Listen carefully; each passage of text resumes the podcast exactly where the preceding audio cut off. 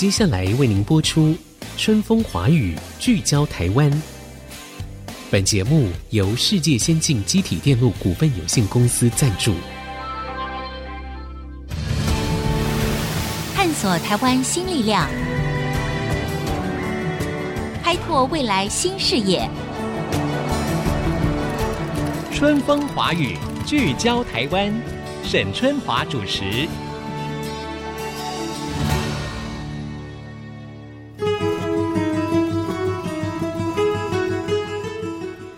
各位听众朋友，大家好，欢迎收听 IC 之音 FM 九七点五春风华语，聚焦台湾。我是节目主持人沈春华。在去年年底哈，也就是二零二一年的年底的时候呢，教育部有推动一个叫做中小学数位学习精进方案。在今年九月开学呢，将会有六十一万台的平板进入全台将近四千所的高中职中小学的教室，实践班班有网络，生生用平板这样子的一个愿景。而且呢，在未来四年当中呢，也将会投入两百亿的预算来加速教学的数位转型。呃，说起来，这个学习的数位转型哈、哦，看起来已经是不可逆了啦。再加上说呢，最近这几年我们受到了疫情的影响，停课的经验呢，更加显示了数位学习的一个重要性。那么这项最大教学采购案到底如何成为数位教学的火车头呢？未来教室又将会是长成什么模样呢？今天呢，我们在线上要来访问这个计划的主要推动跟执行者，也就是前教育部资讯以及科技教育司的司长。不过他现任呢是国立台中教育大学的校长郭伯成郭校长。郭校长您好，你好，陈主持人好。是，首先恭喜您啊！现在接任了台中教育大学的这个校长哈。但是呢，我们提到了教学的数位化哈，您现在还是兼一个推动中小学数位学习精进方案这个办公室的执行秘书是吗？是的。那太好了，就是呃，我知道有很多家长啊，对于教育部推动的这个计划呢，其实是非常期待的，就是说，哎，可以让我们未来的这些学生们，他们在学习的过程当中更加的数位化。对于使用数位的教具或者是数位的内容，机会越来越多，而且会越来越纯熟。不过，首先请教一下校长，就是说，我们知道这个政策呢是去年底才形成的一个政策，那很快的哦，今年九月份据说开学前就要将这六十一万台的平板呢送到位，那这个时间上不会很赶吗？目前执行的状况如何？好。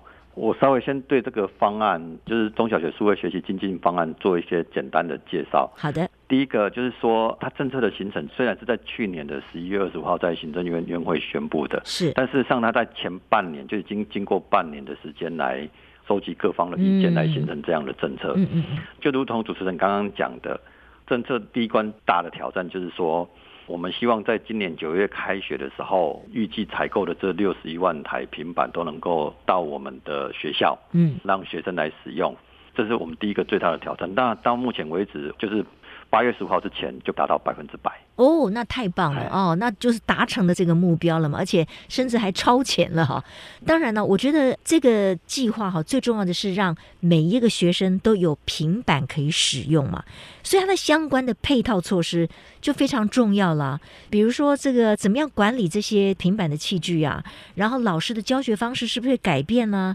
那这个学生他们如何爱惜这个平板呢？或者是如何在平板上面能够得到更有效率的这个学习方式？这应该整个都是要考虑进去的嘛，哈，是不是？请校长也跟我们说明一下，现在的这个数位教室哈，如何跟既有的上课的方式来结合，可以达到一个最好的学习成效呢？我应该这样讲，这一次虽然采购的是平板，事实上还有就是强化我们教室的无线网络。嗯，嗯，那因为平板在教室使用的话，不像桌机要插有线的网路线，所以大部分是透过无线网络，所以这个是。我们在这个方案里面要强化，就是无线联网的这个功能。是。那其实，在校园的高速网络，我们在前瞻计划已经推动了将近六年的前瞻计划，嗯，已经把校园内的高速网络都已经有建置了。那现在这一个阶段，就是我们建置校室内的无线网络，希望可以达到，就是说学生在教室内使用，啊，每一个人一台载具的状况底下。都可以很顺畅的上网。那除了这个以外，在教室还有前瞻辅助的啊，还有大屏，大屏就是前面的大型的荧幕。嗯，所以在未来的教室里面，应该是说在九月的教室里面，其实是。我们教室有无线网络，前面有大屏，然后学生有小的平板。嗯，那在这个样的状况底下，其实跟我们传统只有用黑板或只有用大屏的方式不一样。嗯、因为对，为什么我们需要每个学生有一台载具呢？在上课可以使用。最主要是第一个，当然这个也是因为疫情的关系嘛。因为疫情需要居家学习的时候需要有平板。嗯，但是我们现在疫情过后。回到正常学校上课的时候，其实，在教室内上课，有了这些平板是更好的一个学习方式啊。比如说呢，每个学生他有他的一个载具的时候，其实他做自主学习的时候，每个人有他自己的进度。对啊，所以除了我们课堂上的进度以外，我们现在鼓励的做法其实是类似结合翻转教学跟分组合作学习的方式。翻转教学的方式就是说，希望一开始的时候。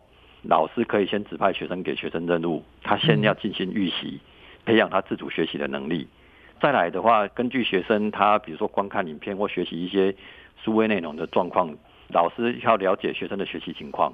嗯，这个部分的话，就是数位学习平台，还有一个很重要的就是我们有一些数位工具，对，甚至数位内容，那老师都要善用这个。所以学生看完影片或看完数位内容之后，平台上会有记录。那老师另外一个工作就会变成，他要具备看得懂这些数位学习平台上面的报表，对，使用记录的这个能力，这个是传统老师不需要，但是现在有了这个以后，学生的使用情形会马上到老师的报表里面，那老师必须根据这个报表进行教学内容的一些调整或改变，嗯，针对学生比较不熟或不会的地方来进行教学。所以这个部分其实是我们跟以往授课方式会不一样的。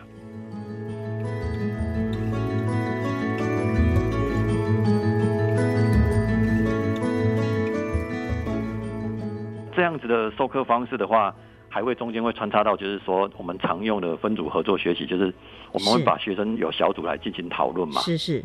那小组进行讨论的时候，传统的讨论可能他会记录在纸笔上面，用纸笔来做记录。对。然后上台分组发表的时候，可能他会根据他的草稿或在黑板上面进行发表。但是我们现在的状态有平板的话，他在讨论的时候，每个学生就可以马上上网搜寻他要报告的相关资料。嗯，那把他的要报告的内容很快速的做成投影片，嗯，或做成一些记录。那他在报告的时候，可以想象，我们只要把他要报告的画面一划。嗯，就可以呈现在我们的大屏上面，是，也可以广播给我们所有的学生都可以看得到。嗯嗯，嗯，所以现在学生的话，就等于在学校就已经要熟悉未来，比如说他到出社会的时候，他在报告的时候，可能就是拿着平板，对，来做简报。嗯嗯，那这样的改变是不是有成效呢？嗯，我们已经连续这两年收集到了相关的数据。第一个，在学生的国英数成绩上面。不管对学习落后的学生，还是对全体学生，啊，很明显就是运用这样数位学习导入的一些班级，他的成绩国英数三科都很明显比没有运用，就是运用传统的成绩改善很多，嗯，很明显的改变。所以这个也是应该讲说，因为我们累积了几年的数据跟我们这样讲，所以教育部才可以很强力的、很大声的说，运用这样的教学方式跟数位的工具的导入。是可以提升学生学习成效的。OK，哦，我听起来我觉得很棒哎，而且看起来就是国内这个学习的一个非常重大的革新哈。但是我当然也听出来一些挑战了，比如呢，刚才我们校长有提到，就是说这六十一万台的平板进入到这个学校，现在几乎百分之百到位了哦。但是它是每一个人拥有一台，应该不是吧？应该是同学之间可能会有的时候会共用一个吗？啊，中小学数位学习精进方案。提供六十一万台的载具给我们全国的一到十二年级的学生。那这个六十一万台的配置呢，就是偏乡的话，偏远地区的学校是一升一机。那非偏远地区的学校的话，是每六班我们就配一班。到第七班的话，就无条件进位，就是七班的话就会多一班的载具提供。最主要这样的设计的原因，是因为我们目前刚刚提到的教学模式改变是一个比较大的改变。所以我们的老师要到位，不是一步到位。所以我们先提供这样子的数量，让我们现场的老师来轮流使用。如果老师们熟悉的也需要这样子的教学模式来改变的话，未来也会提供更多的载具相对应的软硬体，来给我们第一线的师生使用。OK，哎，我想确认一下校长，您刚才提到就是说偏乡的这个学生可以一个人拥有一部平板，是这样吗？是，没错。哦，那太棒了，因为我们这几年来其实一直都有关注到，就是说偏乡的学生可能他们的教育资源因为相对真的比较少，所以如果可以帮助他们数位化、数位转型，那当然连同师资啊，连同这个新的数位的 content 的内容，我想对于提升整个偏乡小朋友的整个学习的进度跟他们。未来的竞争力，我觉得一定是帮助很大的。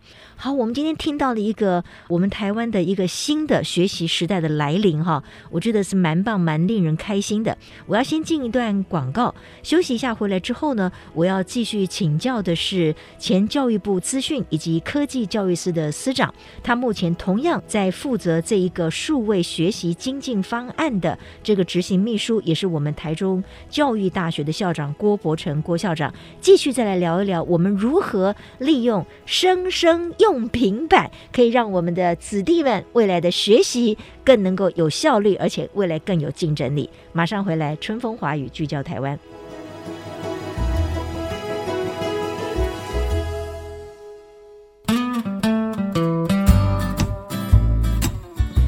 各位听众朋友，欢迎回到春风华语聚焦台湾。我们正在进行的是一个教育大计，哈。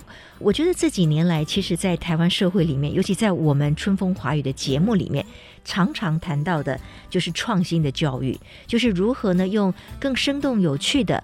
更有成效的方式来帮助我们的学生哈来学习。那现在呢，在线上呢，我们访问的就是国立台中教育大学的校长郭伯成郭校长。校长在前一段里面呢，我们很开心的知道说，哦，现在呢，从今年九月份开始，中小学的教室呢都会班班有网络，生生可以用到平板。那我就想到一个问题了，我想有载具是一回事，有了载具，有了这个平板，不表示我们就真的所谓的数位化的学习了，而是我们要有哪一些 content，有哪些内容。还有就是老师们如何善用这么一个平板，他们如何管理，他如何有没有办法进入去在里面阅读一些学生所留下来的一些档案或者是 data 或者是资讯，那这样子还可以帮助双方做更有效的师生的这个互动哈。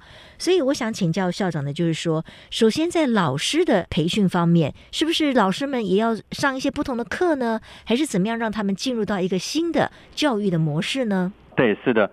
我们在这个方案里面哦，有关师资培训的这个部分，我们有设计了一系列的课程。嗯哼，在这一系列的课程里面有基础课程，基础课程的话，我们称之为两个，第一个就是科技辅助自主学习的教学模式跟基本概念。嗯哼，然后另外一个是有关数位学习平台的实作。操作使用这样的课程，嗯哼，那这样的课程的话，每个课程的话有三个小时，所以两个课程加起来就是一天的课程，嗯，这个是基础课程，嗯，那也有进阶课程，进阶课程的话有不同类型的，比如说如果把 project-based learning 这种方法跟科技结合，应用在我们的课堂里面，嗯，或者是更进阶的一些实作的部分，那这样一系列的课程里面有初阶的，有进阶的，那甚至还有回流的，回流的就是说。哦，有一些老师们参加的研习可能是，比如说一两年前参加的，对。那现在有新的工具、新的方法，也回流课程，这些都有。嗯嗯。那这个方案里面，预计在一百一十三年达到全国百分之百的教师都参与基础，就是那六个小时的培训课程。嗯。那此外的话。我们也开始积极导入有关数位学习的一些课程。嗯，那整个师资培育大学有五十所学校，那其中有十八所学校已经将这些数位学习列为必修。嗯嗯嗯。那将近四十八所学校是选修。是。所以大部分的学校都已经 sense 到这一点。嗯。那未来的话，部里面这边的师资培育及艺术教育师这边也会补助各师培大学，嗯，申请相关的载具设备。给我们的师培生啊？为什么呢？我们的第一线的中小学的教室已经是这样的环境了，大屏加小屏，无线网络，再加上很多的数位内容，对，可以使用了。那如果我们在教育大学里面或师范大学里面的学生，没有相对应的相关的设备，嗯，或相对应的教学模式的学习的话，那他进入到第一线，投入到第一线的教学工作，反而会不适应。对对，所以这个部分也同步在我们之前教师的培训里面开始在进行。是，如果在现在这些未来的老师们还在教育大学里面或师范大学里面的话，那他们可以接触到这些课程，我觉得可以理解哈。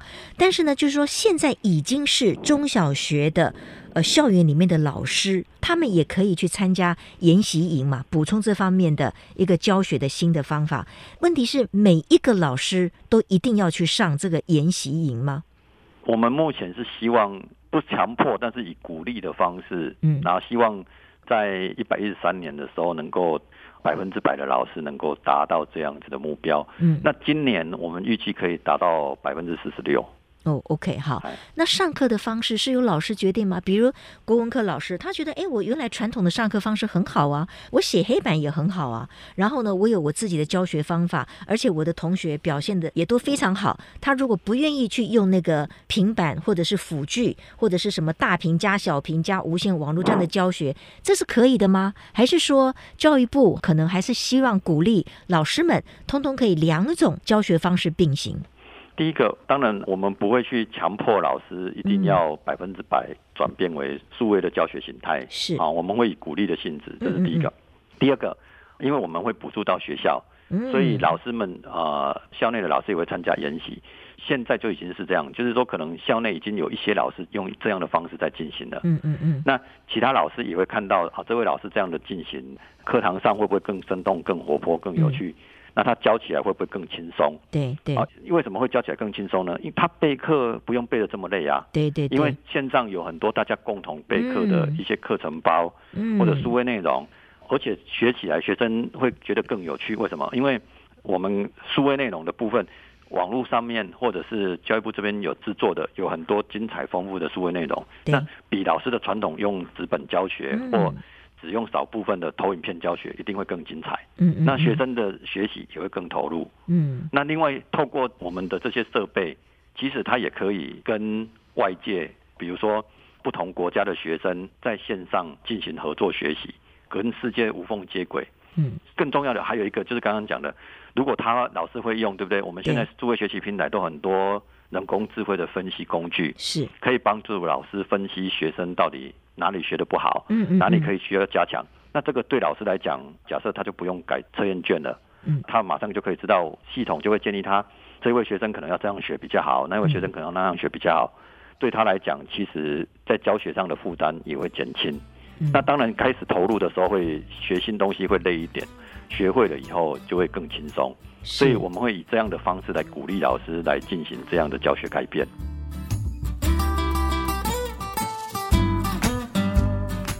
那如果从学生的层面来看的话，哈，我觉得如果上课可以给他们一部 iPad 呢，可能他们是蛮开心的了，哈。但是会不会就是说他们上着上着，然后就滑到别的地方去了呢？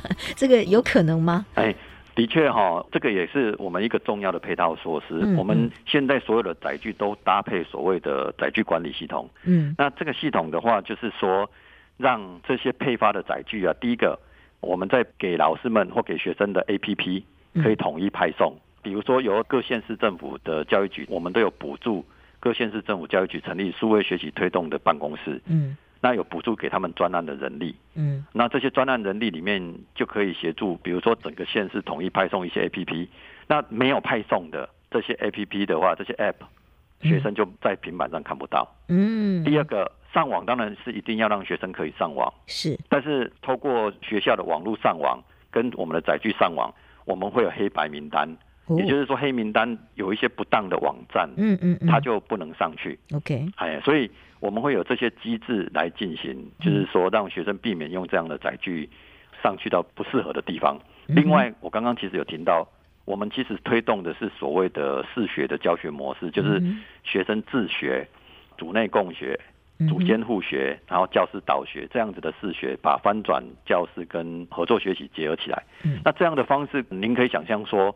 在教室里面，学生自学十分钟、十五分钟，或者是在他家里自学十分钟、十五分钟之后，然后到学校的时候，接着的步骤是分组讨论。对。那分组讨论的时候，他根本没办法去用平板去做他个人想要做的事情。嗯，因为这样子的话，小组里面讨论就没有参与。第二个，嗯，我们讨论的报告记录都是采用轮流的方式。嗯，那每个人有不同的任务，所以这个是教学模式搭配载具进行的改变。所以这样学生不会像传统，我们如果大班级教学。很多老师都会说，有一些学生就会变成教室里面的客人，哦，对不对？就是来做客，他根本就是没有进入状况。是是。然后现在如果搭配这样的教学模式的改变，嗯嗯、再加上载具的话，嗯、学生的学习参与就会更投入、更多。对。对啊，反而学生也比较没有时间去做其他不应该做的一些一些动作，或者脑筋花到。一些不适当的地方去，是是是，了解。那另外我还想到一个哈，就是说，因为每一个学生他可能利用这个平板，他的学习的路径，或者是他的一些成绩啊，个人的一些资料档案，可能也会被记录在某一个地方嘛。那这会有隐私的问题嘛？就是会不会突然之间我看到了全班的其他同学的成绩，可是也许这个并不是很恰当的。哦，首先。学生的学习记录不会记录在载具里面，嗯、学习记录历程是记录在数位学习平台上面。嗯、那如同您刚刚讲的，嗯、像我在教育部推英才网，就会记录学生整个使用，他看了哪一支影片，花了多少时间，嗯、做了哪些题目，对或错的一些资料。嗯、那这些资料的话，其实我们如果这个是啊公家单位的系统，它都会有必要的刚刚讲的个资跟治安的保护，嗯哼，好、哦，都会做到这样的动作，所以。每个学生他只会看到他自己的，也不会看到别人的。对，太好了，哎，我觉得这个蛮重要的，对，啊哈。好，我们今天呢听到了这个，我们即将要进入一个新式的教育啊，翻转教育，就是班班有网络哈，生生用平板。那这一开始呢，就是由我们教育部哈资讯以及科技教育司呢来推动。然后呢，我们郭伯成校长呢，目前还是这个精进方案的执行秘书。那我们很兴奋的看到了一个新的教育的可行性正在 ongoing 正在进行当中。不过，如果中间发生了什么样的问题的话，我觉得。开始用的时候一定都是阵痛期，可是等到大家都很纯熟了，就可以感受到一个新的数位学习时代的来临。相信呢，我们同学的学习的效率，我们老师教书的这种效能也都会同步提升了。好，谢谢郭伯成校长今天在线上接受我们的访问。谢谢主持人，谢谢大家。我可以做一个预告吗？可以。我们这些成果的展示啊，在十二月份。我们会搭配资讯业，在资讯业也会有展览。哦，第二个。我们会有一个台湾自主学习节，嗯，就是啊，已经进行到第五届了。嗯，那自主学习节是十二月十二号到十二月十四号，全国会有几十所学校，嗯，公开观课。嗯、啊，也非常欢迎听众或各位老师，如果有机会的话，可以参与。哦，太棒了！那很谢谢，呃，校长帮我们预告了这个讯息哈，十二月份哈，正好也是一个成果的展现，同时自主学习节的各种的教学的方法，自主学习的一些效能，也都可以公开的让大家呢共同来观摩。好，谢谢郭伯成校长，谢谢您，谢谢谢谢主持人，谢谢大家，也谢谢各位听众今天的收听，春风华语聚焦台湾，我们下次空中再会，拜拜。本节目由世界先进机体电路股份有限公司赞助，探索真相，开拓未来。世界先进公司与您一起聚焦台湾。